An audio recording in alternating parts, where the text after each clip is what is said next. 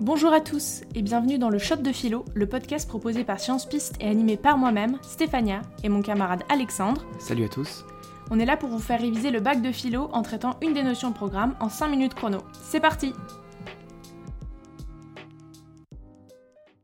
Aujourd'hui, on va aborder le thème de la nature, notre dernier thème avec vous après un marathon de 16 épisodes. Ce thème est au cœur de l'actualité au vu du changement climatique que l'activité humaine est en train de provoquer. Ces changements soulèvent évidemment des questions importantes, euh, le rapport de l'homme à la nature et donc de la vie en société.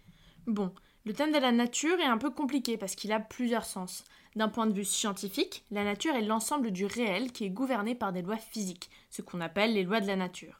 Ainsi, les arbres, le ciel, les animaux appartiennent à la nature. Mais d'autre part, on peut aussi considérer que la nature, c'est un état de départ de l'homme avant qu'il arrive dans la société. Rousseau définit la nature comme étant l'état dans lequel naissent les hommes. Et dans ce sens-là, on peut opposer la nature à la culture, qui est globalement tout ce qui fait la civilisation humaine. Les institutions politiques, l'art, les coutumes, les croyances, donc ce qui est artificiel, ce qui est construit par l'homme. Ainsi, les thèmes que vous devrez explorer euh, au bac seront ceux de la science, de la culture et de la technique. Quelle compréhension l'homme a-t-il de la nature? Existe-t-il une nature humaine? Tout d'abord, la nature, on l'a dit, c'est ce qui nous entoure et qui existe objectivement. C'est l'ensemble de ce qui est observable et que les scientifiques ont pu modéliser. Descartes a essayé de décrire les grandes règles de la nature euh, dans son ouvrage Traité du monde et de la lumière. Et lui, en tant que croyant, il dit que ces règles de la nature ont été décidées par Dieu. Dieu les aurait créées comme euh, voilà un roi a créé une loi dans son royaume. Descartes dit par ailleurs que la nature est sans faille. Et ce n'est pas si évident que ça.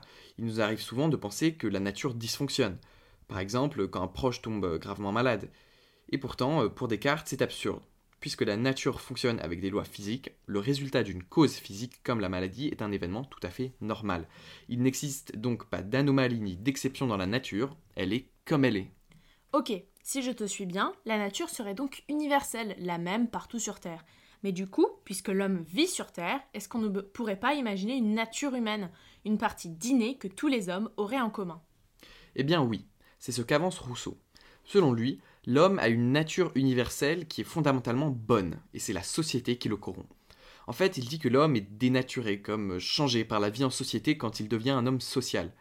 Rousseau appelle cela la perfectibilité de l'homme, et c'est sa capacité d'acquérir des choses au fur et à mesure de sa vie et pour lui c'est plutôt un phénomène négatif. Donc par exemple, l'homme social va vouloir euh, bien s'habiller, il va vouloir être populaire, il va vouloir être désiré par ses semblables, alors que l'homme, à l'état de nature, il veut juste être vertueux. En gros, les désirs et les objectifs de l'homme vont être altérés et corrompus par la société et la culture. Il y a donc ici opposition entre l'homme vertueux par nature et l'homme corrompu par la culture. Ok, mais est-ce que c'est pas un peu facile de dire que c'est la société qui corrompt l'homme?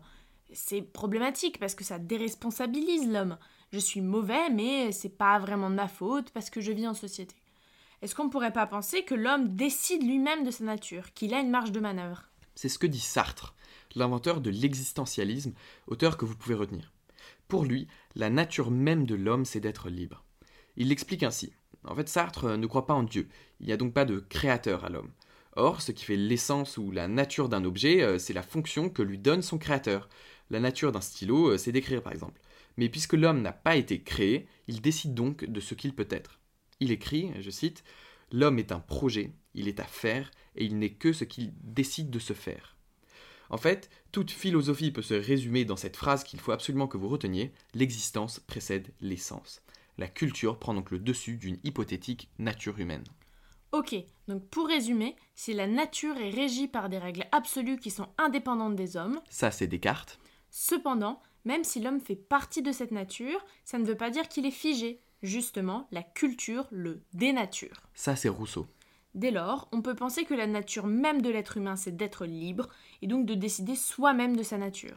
Et c'est ça qu'on peut appeler la culture. Ça, c'est Sartre.